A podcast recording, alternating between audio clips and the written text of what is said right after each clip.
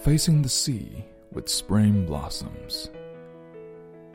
From tomorrow on, I will be a happy man, grooming, shopping, and traveling all over the world.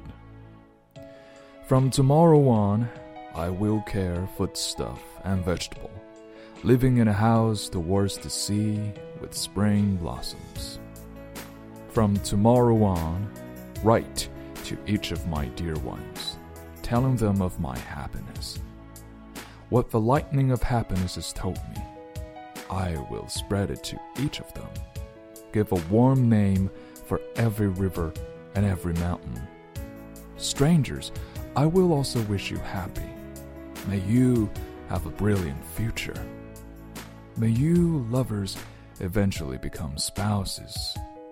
May you enjoy happiness in this earthly world.